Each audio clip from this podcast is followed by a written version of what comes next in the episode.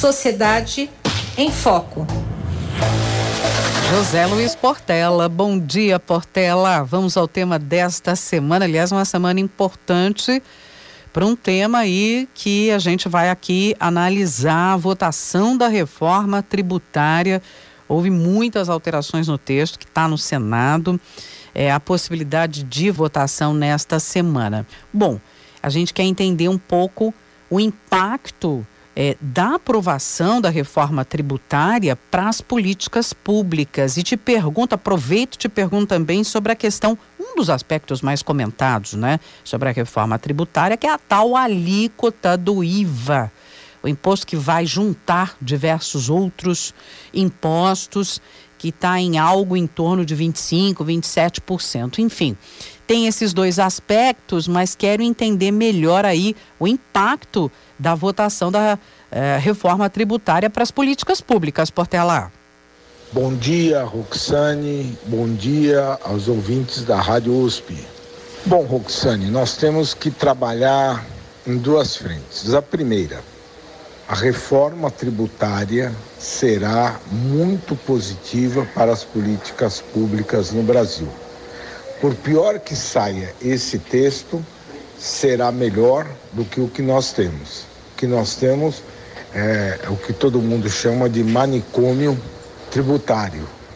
É? é? uma coisa totalmente louca, onde você, as empresas têm mais funcionários para dar conta da questão tributária do que da atividade fim.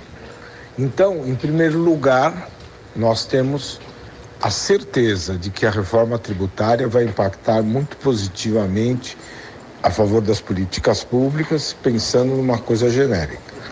Pensando no específico, depende de cada caso, porque há muitas exceções, exceções que serão privilegiadas, há outros setores que não. Então, em termos gerais de políticas públicas, será bom, mas isso não significa que será bom para todo mundo. Será bom mais para determinados setores e menos para outros, que isso é uma marca contundente e muito negativa do Brasil, infelizmente. Que é a escolha de campeões nacionais, a escolha dos amigos e principalmente os privilégios para os mais ricos. Isso é muito ruim, como eu já disse há muito tempo, tem muito dinheiro privilegiando os mais ricos. Agora, vamos imaginar que a reforma tributária vai no, no Senado sofrer, eu acho, que uma redução das malignidades, pelo que tudo indica, das conversas do ministro Haddad com o relator Braga, senador Braga, porque as pessoas estão se dando conta uh, de que todas essas bondades, que na verdade são malignidades, são malignas para as políticas públicas e para o Brasil, tão exageradas. Então, pensar que a reforma tributária tem que ter um texto melhorado em relação ao atual. Agora, quanto à segunda pergunta sua, a alíquota é exatamente vem ao encontro e vem de encontro a essa questão colocada. Quanto mais privilégio, você tem que subir mais a alíquota. Então, na verdade, o todo vai pagar por alguns poucos privilegiados.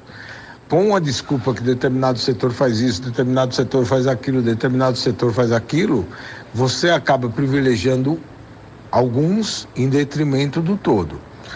Eu acho que seria muito melhor não ter esses privilégios e, no caso, você ter políticas específicas com contrapartida para setores que precisam ter um estímulo. Mas isso tudo raciocinado e depois medido o resultado. E esse estímulo deve ser mantido se houver retorno e também ele à medida que não há retorno deve haver uma punição, quer dizer, quem recebeu o estímulo devolve parte dele porque exatamente ele não está fazendo o efeito desejado. Então, essa é a questão fundamental em termos de políticas públicas e em relação à reforma tributária. A reforma tributária vai passar, porque nesse ponto, em termos da sua necessidade, quase consenso no país, Os privilégios vão depender dos, dos acertos do Senado e depois da Câmara, né? Isso vai depender de uma luta entre uma consciência nacional, que alguns parlamentares dizem ter, e a força dos poderes que fazem lobby junto ao Congresso e que financiam os parlamentares em suas campanhas. Essa que é a verdade. Agora, em resumo, vai passar, vai ser melhor e vai ser melhor para uns do que para outros, ou seja, alguns vão ser mais iguais que os outros.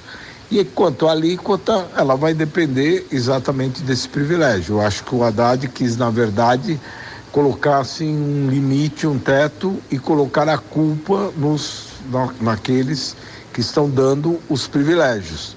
Quer dizer, já avisando que isso vai resultar no mal para todo mundo. Vamos ver qual será o resultado das últimas conversas e como vai agir o presidente da República. Uma boa semana para você, um abraço, Roxane, e um grande abraço aos ouvintes da nossa Rádio USP.